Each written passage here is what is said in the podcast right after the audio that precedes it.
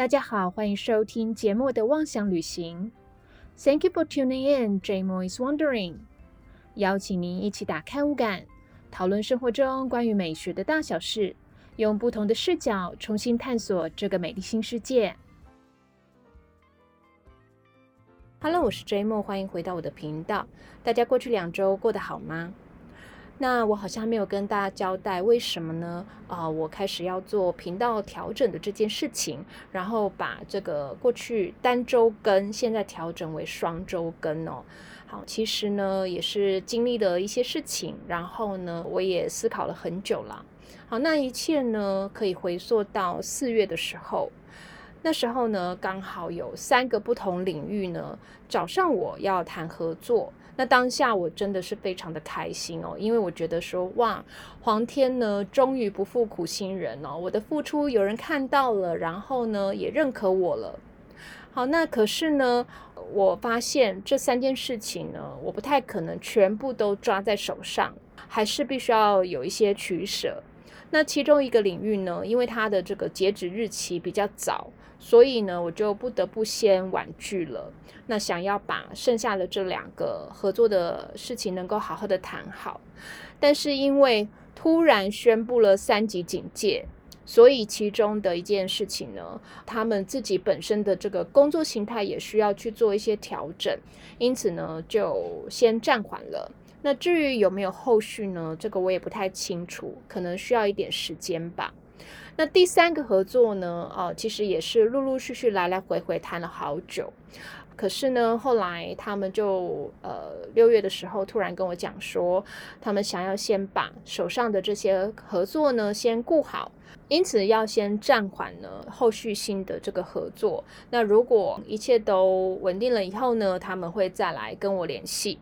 所以在短短的几个月里面呢，哇，我的心情是起起伏伏的。再加上呢，知道有一些又必须暂缓了以后呢，啊，你说没有失落是不可能的。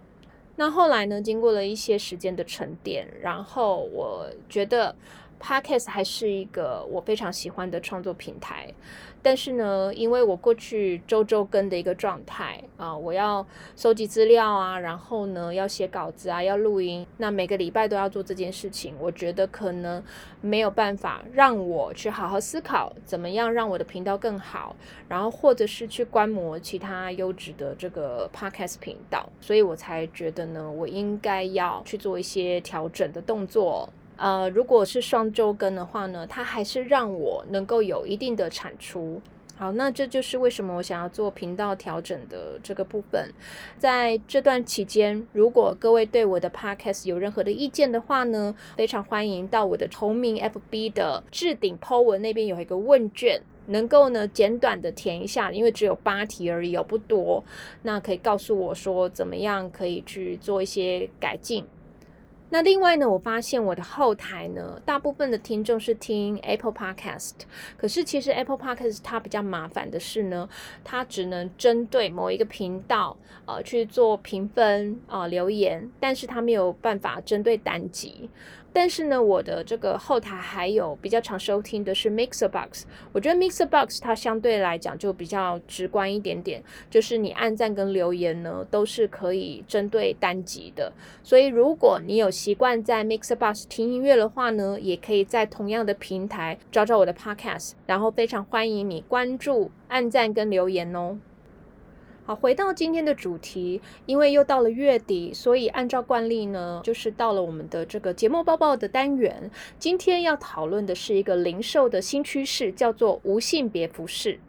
那原本呢，我是想要把它纳入时尚词典的这个单元，但是后来呢，发现有关于性别的英文单词，其实呢，它有非常多的说法，而且每一个字呢，都有些许的差异，可能比大家想象中的还要复杂一点。好，所以呢，啊，我觉得它应该要单独的来聊这个话题。而且既然讲到性别的话呢，那我本着这个研究的精神。再加上也是想要让大家更了解所谓的性取向呢，跟穿衣的选择是会有关联的嘛？所以我自己也会访问我的两位朋友，一位叫大宝，一位叫阿珍。那我在访问完之后呢，我发现哦，即便我研究了很多年有关于时尚的话题，照理讲呢，我应该比较不会有什么刻板印象了。但是呢，其实还是会有一些自己的这个盲区啊。每个人呢选择穿着不同的服饰，集合起来可能有千百个理由，所以我们可能要用更广阔的一个观点去了解。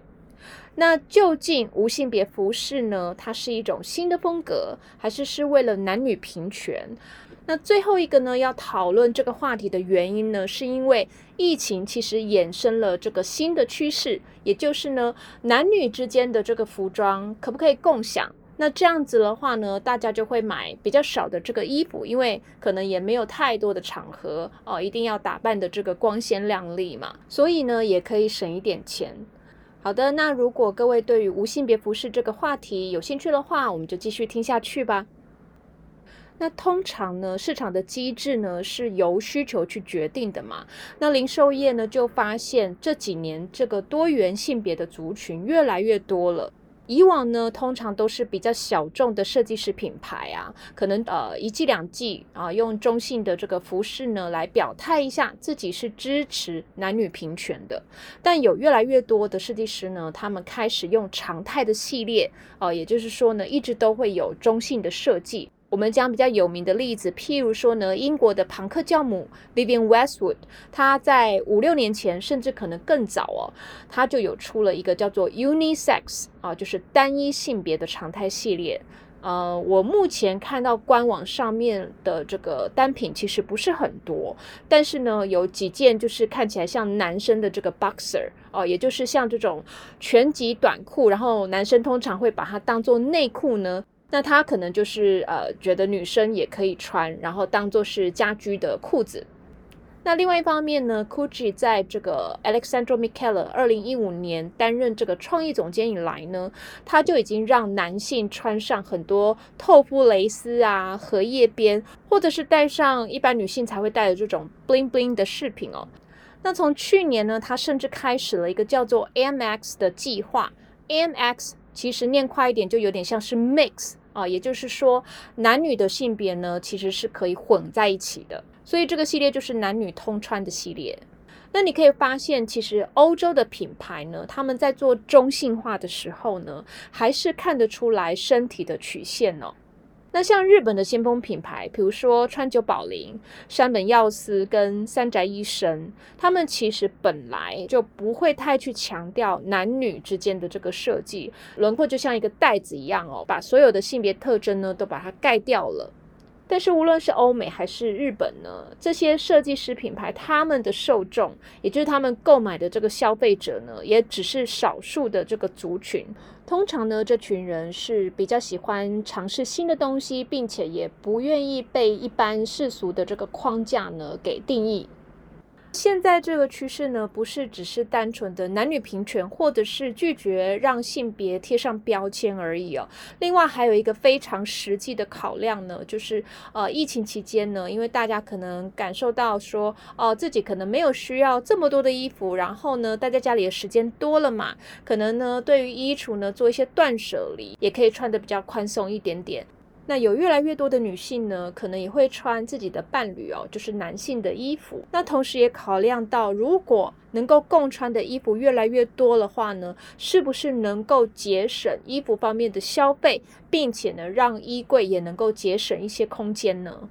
那就像呢，我在富士电视台看到的一个报道，日本现在非常流行男女共穿，日文叫做 share fuku 啊，那其实就是外来语 share。然后加上服装的“服”的一个这个概念，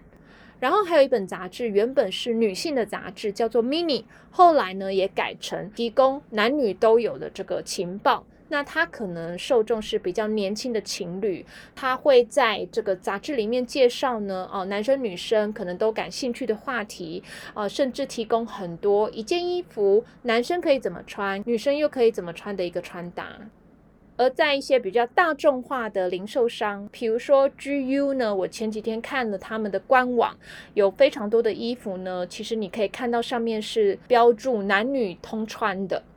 再来是很多台湾人喜欢的无印良品，他们打算在二零二二年的时候呢，自己的这个服饰系列要有一半以上的衣服呢，要做成男女共穿的这个概念。那为什么有越来越多的零售商想要提供无性别的服饰呢？美国的这个有线电视网 CNBC 呢，它就在它的官网六月初的时候有一个报道。Lines between men's and women's fashion are blurring as more retailers embrace gender fluid style。那也就是说，男生跟女生的这个服饰，它的界限越来越模糊了，而且越来越多的这个零售商也开始拥抱了性别流动的风格。好，gender fluid 就是性别流动。现在的性别的概念呢，不见得就是我们出生的生理性别那样子是固定的。而前面提到的无印良品呢，他们也是意识到有越来越多的多元性别的族群，而这些族群呢，就是他们现在的主力消费，呃，大概就是一九九零年后出生的 Z 世代。那什么是多元性别族群呢？也许你可能常看到在介绍这个族群的时候呢，会有四个英文字的缩写，叫做 LGBT。L 呢，代表的是 Lesbian 女同志。G 呢代表是 gay 男同志，B 呢是 bisexual 也就是双性取向，T 呢叫做 transgender 也就是跨性别。好，那现在呢用 LGBT 四个族群去讲这个多元性别，其实已经是不够用了。所以你可能会看到哦，后面还加了 QIA，然后一个加减的加，那那个英文呢就念 plus。那 QIA 代表什么意思呢？我也很快速的跟大家解释一下。Q 呢是 cure 啊，在英文原本的意思呢是很奇怪的意思。好，那后来也衍生了，就是对于自己的性别呢是有一些疑惑的，而且甚至会有一些摇摆。也就是说，我有时候觉得我是男生，有时候我觉得自己是女生。那这个中文我觉得它翻译翻的还蛮可爱的，叫做酷儿啊，就是很酷的酷，然后呢，呃，儿女的儿。那 I 呢，就是 intersex，也就是双性人，呃，他可能出生的时候呢，同时就拥有男性和女性的性征的人。好，那举个例子来讲好了，各位还记得呢？之前二零一五年的时候，有一部电影叫做《丹麦女孩》The Danish Girl，然后它其实是真实故事改编的。那时候呢，在一九三零年代，呃，有一个原本是生理男的这个丹麦画家。偶发的机会呢，啊，他忽然发现他很爱穿女装，然后就越来越渴望呢变成女性。后来呢，他就真的去做了性别重置手术哦，呃，只是很可惜，因为那个时候的医学不是很发达，所以呢，他最终哦，在做了五次的这个手术之后呢，哦，就是因为器官感染走了。好，那但是呢，后来有人呃，就是去解剖他，结果发现他其实呢，体内也有一个未成熟的软。槽，所以后来她这么渴望成为女性呢，其实不是完全她喜欢穿女装，然后心理上的一些想法而已哦。还有呢，可能是她真的，她同时存在了男女的这个性征在身上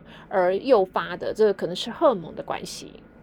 那像有这样情况的人呢，再加上前面讲的酷儿或者是呃双性取向的，其实呢，现在有一种说法叫做雌雄同体。Androgynous，那这几年呢，服装设计师也把这样子的元素呢融在他们的设计中，所以呢，它不是去性别化，看不出是男是女，而是把男生跟女生的一些特征呢都把它混在一起。那在这个六月才刚结束的二零二二春夏男装系列的这个服装秀呢，就可以看到，虽然名为男装，但是呢，它上面穿的是帽 T，下面穿的是裙子。就像一九二零年代呢，女孩摆脱了束腰跟马甲哦，然后呢，能够身体的解放。我觉得过了百年之后呢，男孩们你们也可以尝试看看下半身被解放的感觉哦。也许呢，你会感受到前所未有的好轻松跟好自在呢。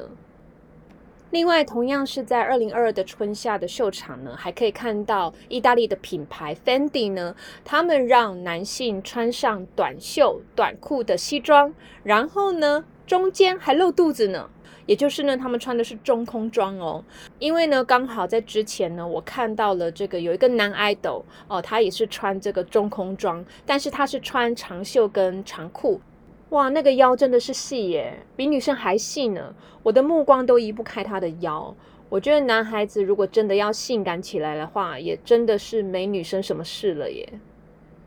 最后一个 A 呢，就是 asexual，那基本上他就是无性恋，对任何人呢都没有任何的性吸引力啊，就是对于性爱是不感兴趣的。我觉得这有点像日本前几年流行的草食男跟草食女。最后这个 LBGTQIA 后面还有一个加号呢，哦，有一个 plus，意思呢就是说多元性别的这个族群呢，它还会无限的在扩张当中。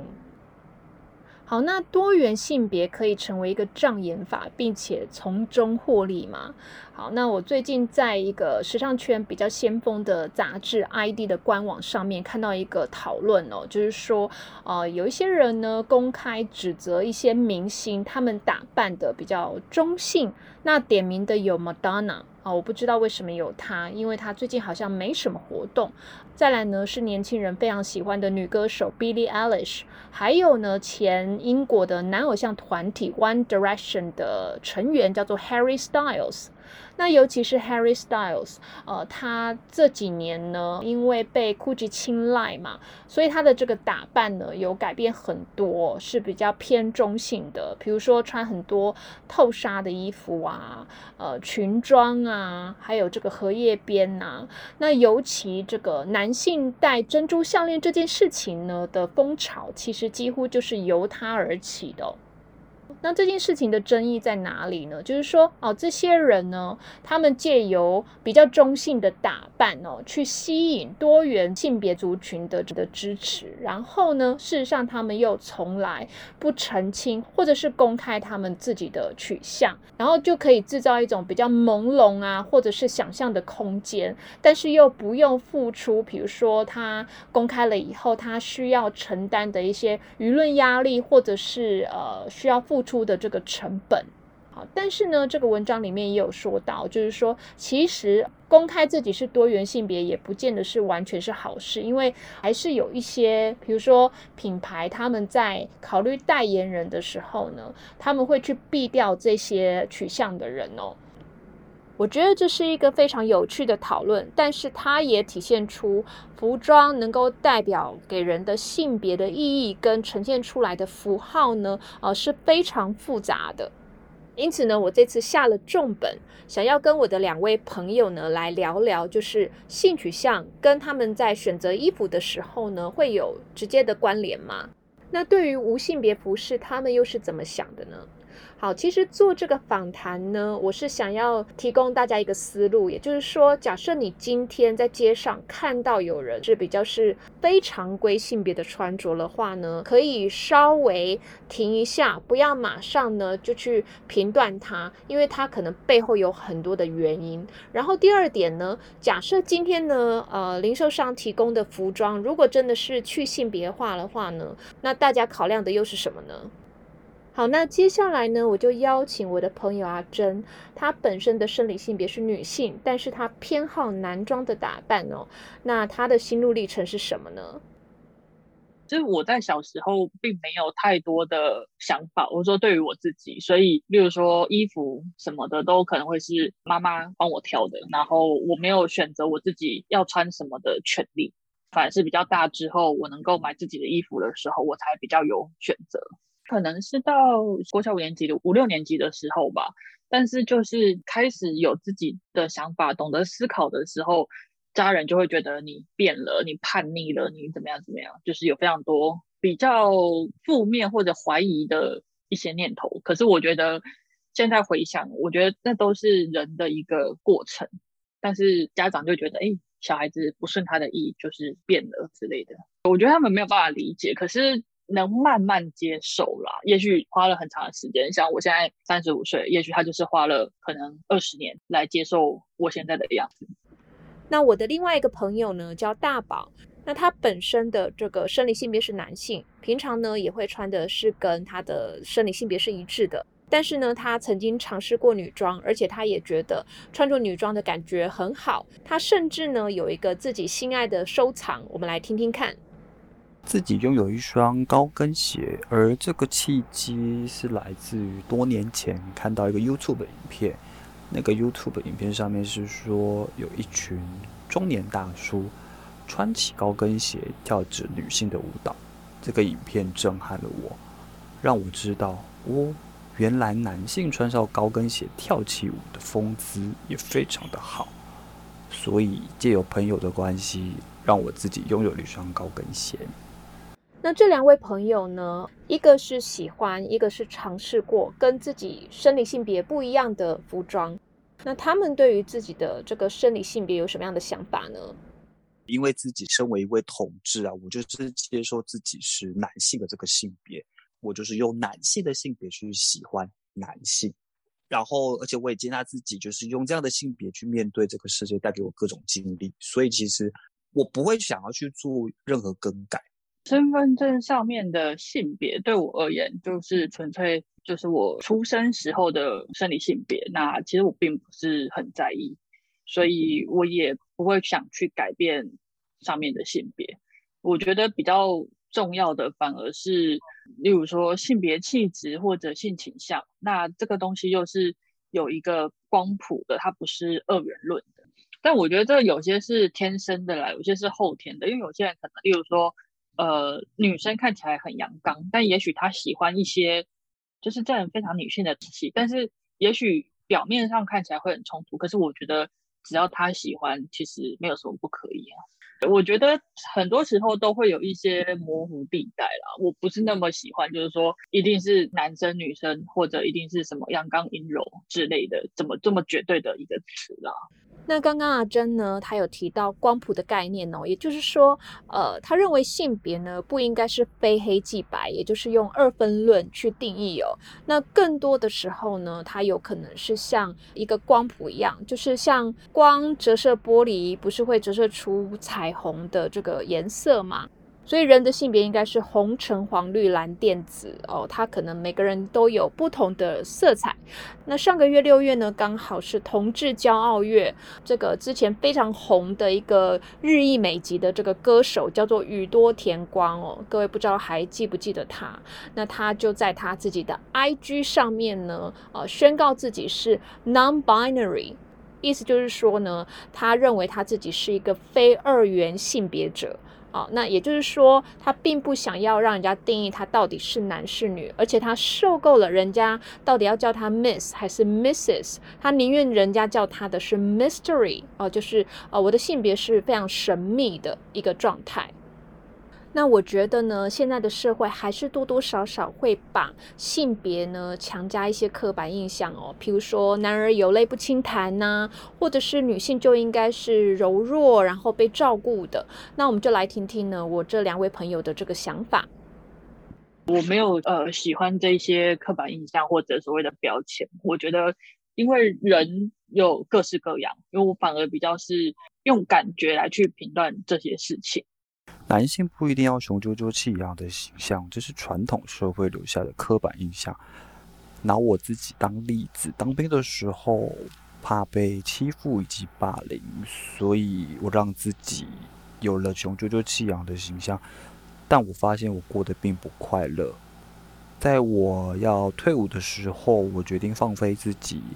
我发现这样子展现自己的个性的情况下。我反而交到更多的朋友，而且我也在军旅生活中过得非常的快乐。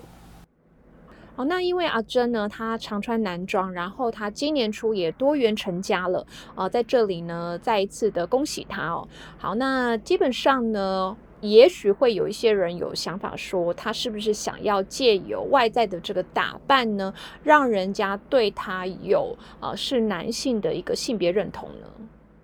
其实我觉得不是性别认同，就只是我比较喜欢那样的衣服，例如说它的颜色、它的剪裁，所以我觉得比较无关乎所谓的性别认同。就是我没有觉得我是男生，但是我觉得我喜欢男生的衣服。我觉得在衣服的挑选上，我是比较在意我的喜好问题，因为其实早期是比较就是单纯喜不喜欢或舒不舒适来去看待服装，但现在因为呃开始有接触一些运动，然后甚至爬山，其实我反而会比较倾向是挑机能性，就会跟早期在选择服装的时候又不太一样。那因为有爬山，所以大家比较希望是吸湿排汗，然后甚至透气。那如果说呃，例如说骑车啊，就会希望它防风防水这一类的，所以反而比较不会是说到底他是所谓的男装女装还是什么样的状况，反而是机能性取向这样子。好，那事实证明呢，刚刚的假设呢太单一、太浅薄了。哦，其实更多的可能是呃舒适度或者是机能性呢，才是选择衣服的考量。那这个我也回想到我自己选择衣服的经验哦，因为我跟阿珍呢是差不多高的，所以我在一般的这个零售店，如果要找女性服饰的话呢，长度多多少少对我都有一些问题。因此，我偶尔呢也把我的魔爪伸到男装部门哦，也就是说，呃。我也会买男性的服饰，那虽然呢，他们非常的朴实无华，但是在版型或者是材质上面呢，相对会比女装还要好一点。然后我又不用担心长度的这个问题。好，但是我选择穿男装也并非是任何的这个性别认同，只是我觉得男装的一些设计呢是符合我的需求的。不过呢，女装男穿或者是男装女穿啊，假设呢，呃，像我只是挑几件单品而已嘛，而且有些是 T 恤，你也看不出是男是女。但是如果呢，整套都穿男装，整套都穿女装的话呢，有时候多多少少还是会被人家呃指指点点。那尤其呢，这个阿珍她又把头发理得非常非常的短哦，就像那个甲子园这种少棒球员的那种寸头。头好，所以不知道他会不会有什么样的困扰？我觉得这难免啦，因为呃，外在就是别人对你的第一印象嘛。那其实台湾呃，蛮多时候都还是非常在意表面上看起来的东西，因为是别人第一个认识你的部分。就是我觉得陌生人比较会啦。那目前的工作场合，其实大家都还算是在这个议题上都还蛮包容开放的。那在陌生的场合，呃，例如说公共场合啊、百货公司之类，就比较会会有这样的状况。那包含说像去上厕所，因为一般的公共场合，它可能就会分男厕、女厕。那如果去女厕的话，几乎九成五都会被误会成是男生，然后进错厕所。所以其实有些时候，我都反而比较会去上无障碍的厕所，那避免这些问题。呃，这样的人很常遇到这样的事情啊。那我有时候就是看心情去回答啦，有时候也会懒得回答，所以其实，但是我觉得就是我跟对方都没有错，所以其实就不会去很纠结这件事情啊，所以会去想其他的就是方式去尽量避免这样的状况，因为我觉得可能大部分女性其实还蛮在意，就是例如说上厕所的隐私，所以其实他们都会很好心的说，哎，你走错厕所了，或者就是会很激动的说，哎，这是女厕什么之类的，所以我觉得很能理解这样的心情啊。再来呢，我们也来听听看大宝对于男装女穿、女装男穿有什么样的想法。我知道现在有一种风格叫做男朋友风，就是女朋友会去穿男朋友的衣服，但好像没有听过女朋友风，就是男朋友会去穿女朋友的衣服。毕竟尺码不同。再来，女装对男生的行为上可能有很多限制。所以其实这种风格目前还没有被展现出来。我不会害怕，当我穿上女装的时候会遭受到旁人的指指点点。就像今天我是名战士，我穿上了盔甲，我今天就是要上战场。当我今天穿上了女装，踩起我的高跟鞋，我就是全场最瞩目的焦点。我不会再去管其他人的想法了。所以衣服的功能呢，不是只有遮身蔽体而已哦，它其实还赋予很多的意义。那当然啦，有的人追求的是舒适，那有的人追求的是自信。因此呢，千百个人背后都有可能有千百个理由。那我也告诉我的两个朋友呢，就是将来零售商会有越来越多提供去性别化，也就是无性别的服饰。那他们的这个看法是什么呢？一定会去买单的。穿衣的风格是由人去决定，而不是由东西来去决定人的。所以，如果有这样的服饰，我一定会愿意去试试看。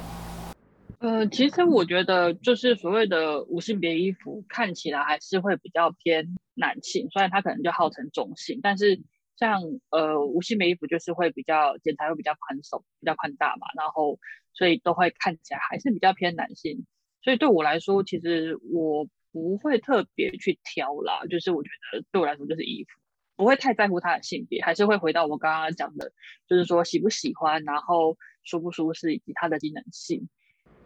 哎，刚刚的回答是不是有突破盲场呢？其实说到底，无性别服饰就是要女性呢去迎合男性，因为毕竟它是比较宽松的一个设计嘛。那什么时候男性可以配合女性呢，做一些比较有腰身、比较有曲线的设计呢？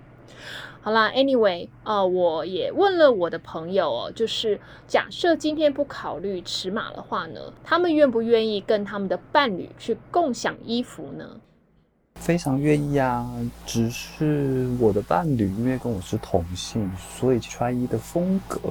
应该会蛮相似的，但我们可以从图案上或者是颜色上去做一个不同的搭配。可能我的个性比较阳光开朗，所以我都是比较鲜艳的颜色，而我的伴侣有可能是个性比较沉稳，所以它的颜色就会比较走黑灰白这种路线。那其实如果今天可以共享的情况下，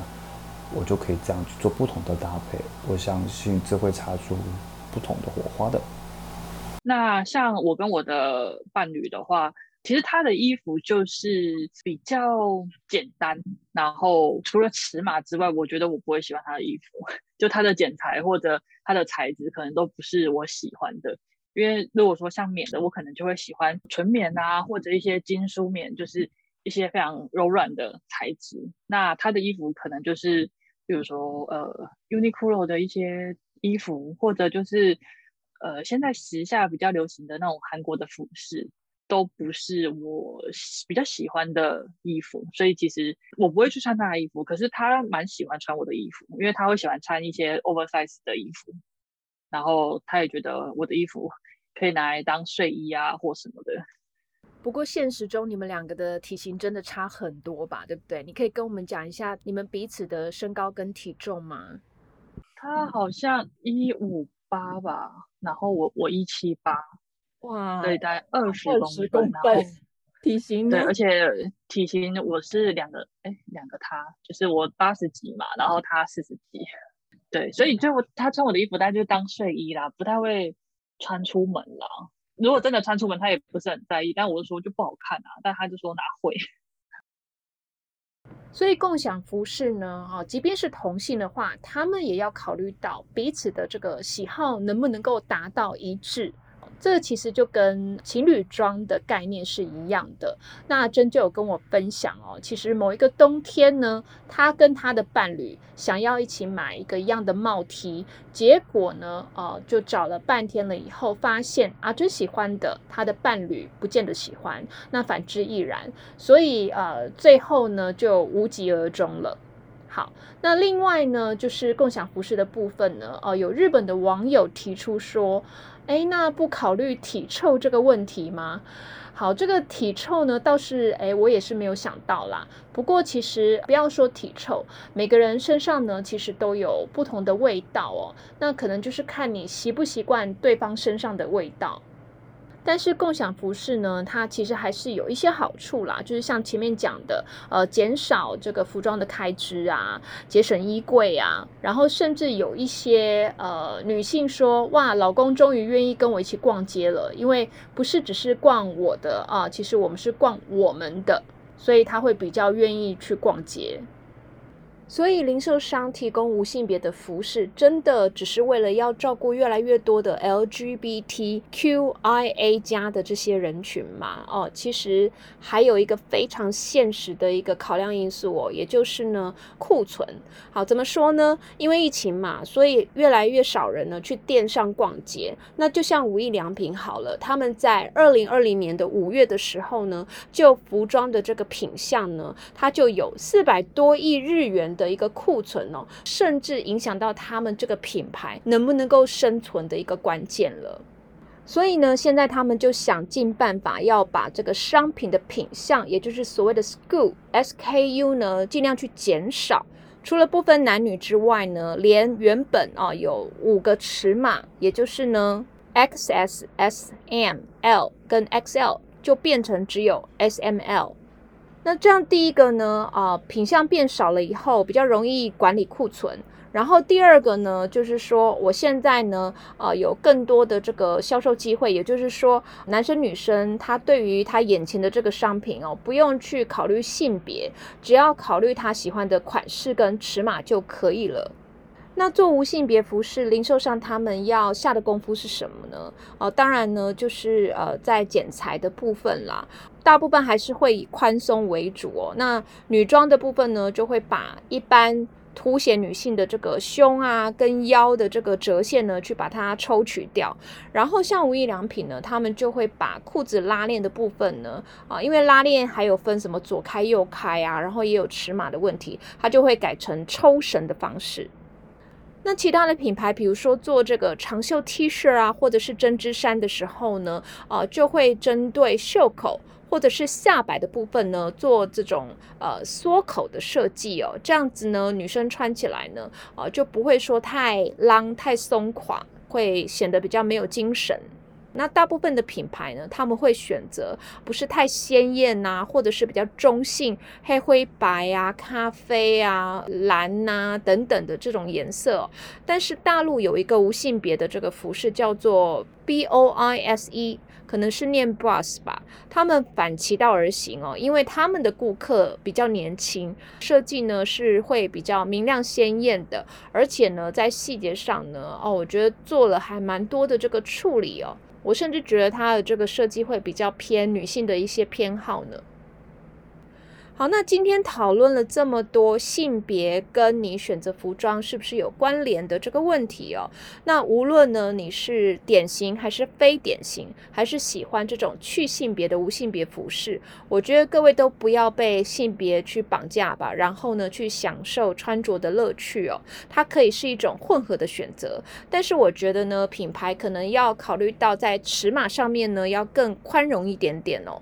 穿着是可以很 free 很自由的，我甚至听到有人说呢，所谓的出现即合理，更重要的是能够去用服装自由的表达自己的喜好。不过呢，我觉得还是要有场合之分啦，就是我觉得呢，尊重礼貌还是很重要哦。但是在性别气质上面呢，我觉得可以再宽容一点点哦。啊，所以祝大家都能够穿着自由。好，不知道各位喜不喜欢今天的这个节目呢？然后我用比较特别的一个剪接方式，大家听的还习惯吗？不管喜不喜欢，都可以留言告诉我。如果你喜欢我的节目的话，请记得关注，并且分享给你喜欢听 podcast 的朋友。如果你的这个平台是可以评分的话，记得要给我五颗星星哦。感谢你今天的收听，我们下次再一起出游吧，拜拜。